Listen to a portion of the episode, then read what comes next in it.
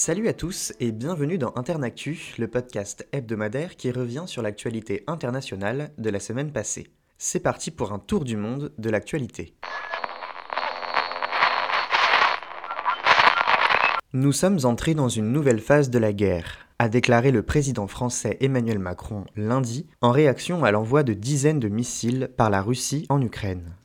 Au cours de la journée de lundi, en effet, plusieurs villes ukrainiennes telles que Lviv, Dnipro ou Ternopil ont été bombardées. La capitale du pays, Kiev, n'avait pas connu de tels bombardements depuis le mois de juin dernier. Au total, plus de 80 villes d'Ukraine ont subi la fureur de la Russie. Le président du Conseil européen, Charles Michel, a condamné ces frappes et dénoncé des crimes de guerre. Les tirs de missiles se sont poursuivis tout au long de la semaine, le Kremlin ayant indiqué qu'il ne s'agissait, je cite, que d'un premier épisode. Ces nouvelles attaques de Moscou obéissent à une logique de vengeance, quelques jours après l'explosion survenue sur le pont de Crimée. Pour Vladimir Poutine, cet attentat au camion piégé, non revendiqué par l'Ukraine, a constitué un acte terroriste qui appelait à des représailles. Mardi, lors d'une réunion d'urgence du G7, le président ukrainien Volodymyr Zelensky a demandé aux Occidentaux de l'aider à créer un bouclier aérien pour protéger son pays. Ces derniers ont promis de renforcer leur soutien aux Ukrainiens. En réponse aux frappes russes, les États-Unis et l'Allemagne ont annoncé l'envoi de systèmes de défense anti-aérienne. À l'arrivée de ces équipements sur le sol ukrainien, le ministre de la Défense Oleksiy Reznikov s'est félicité sur Twitter avec ces mots Une nouvelle ère de la défense aérienne a commencé. Un peu plus à l'est, la tension s'intensifie. D'après l'armée sud-coréenne, la Corée du Nord a tiré un nouveau missile balistique jeudi. Dix avions de combat ont été aperçus volant à 25 km au nord de la frontière entre les deux Corées dans la nuit de jeudi à vendredi. L'armée sud-coréenne, jugeant qu'une ligne de reconnaissance a été franchie, a répliqué en envoyant des avions de combat à son tour. Plus tôt dans la journée, les médias d'État de Corée du Nord avaient accusé l'armée de l'État voisin d'avoir effectué des tirs d'artillerie, je cite, pendant près de 10 heures. Mercredi, la Corée du Nord avait effectué deux envois tests de missiles de croisière stratégiques. Le 4 octobre, un missile balistique tiré par Pyongyang avait survolé le Japon. La Corée du Nord invoque, je cite, les menaces militaires que représentent les États-Unis et leurs alliés. Au début du mois, des manœuvres maritimes dans le Pacifique ont impliqué les armées américaines, sud-coréennes et un destroyer japonais. La Corée du Nord considère ces exercices comme les répétitions d'une invasion. Lundi, son dirigeant Kim Jong-un a qualifié le pays de puissance nucléaire irréversible.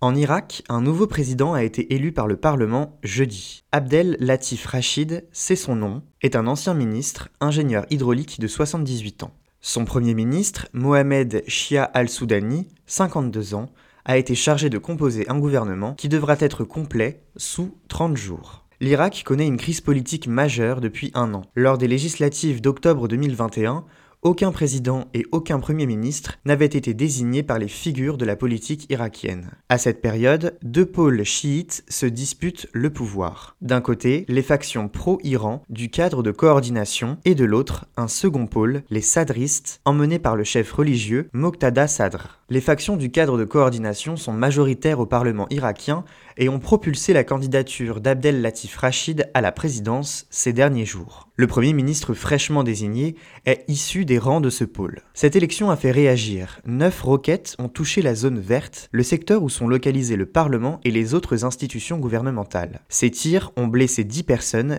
et n'ont pas été revendiqués. La fonction présidentielle est honorifique en Irak et réservée à la minorité kurde de taille dans le pays. Abdel Latif Rachid est d'ailleurs issu de l'Union patriotique du Kurdistan, un des deux grands partis kurdes en Irak.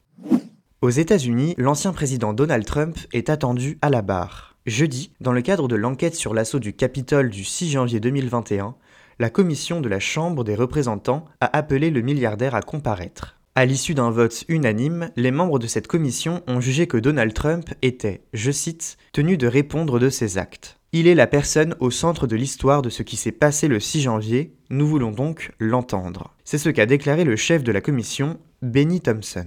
Le 6 janvier 2021, des partisans de l'ancien chef d'État républicain avaient marché vers le Capitole et l'avaient pris d'assaut. Ce jour-là, les parlementaires devaient valider de manière officielle la victoire de Joe Biden à l'élection présidentielle de novembre 2020. Une certification qui a bien eu lieu, malgré cet événement retentissant qualifié par beaucoup d'Américains de coup d'État. D'après les élus membres de la commission, Donald Trump avait prévu bien à l'avance de proclamer sa victoire à l'élection, d'ignorer l'état de droit et de rester au pouvoir. Depuis sa création, la commission a interrogé plus d'un millier de témoins et passé au peigne fin des dizaines de milliers de documents. La décision de cet appel à comparaître intervient à quelques semaines des élections de mi-mandat, les mid-terms, prévues le 8 novembre. Le contrôle du Congrès, la Chambre des représentants et le Sénat réunis est remis en jeu.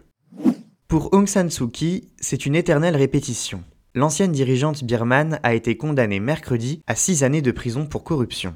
Cette nouvelle peine vient s'ajouter aux récentes condamnations de la lauréate du prix Nobel de la paix 1991, aujourd'hui âgée de 77 ans. Au total, Aung San Suu Kyi encourt plus de 120 ans d'emprisonnement pour des motifs divers comme la fraude électorale ou la corruption. La communauté internationale discrédite depuis plusieurs années ce procès fleuve qu'elle considère comme politique. Détenu dans une prison de la capitale birmane Naypyidaw, l'ex-chef d'État, déchu à la suite du coup d'État de la junte militaire, se porte bien. À l'annonce de cette nouvelle condamnation, ses avocats ont décidé de faire appel. Aung San Suu Kyi avait été arrêté lors du putsch de la junte birmane le 1er février 2021. Ce jour a mis fin à une décennie de transition démocratique dans le pays. Cette prise de pouvoir a provoqué une vaste contestation populaire. La répression de l'armée a été sanglante. D'après une ONG locale, près de 2300 civils ont été tués.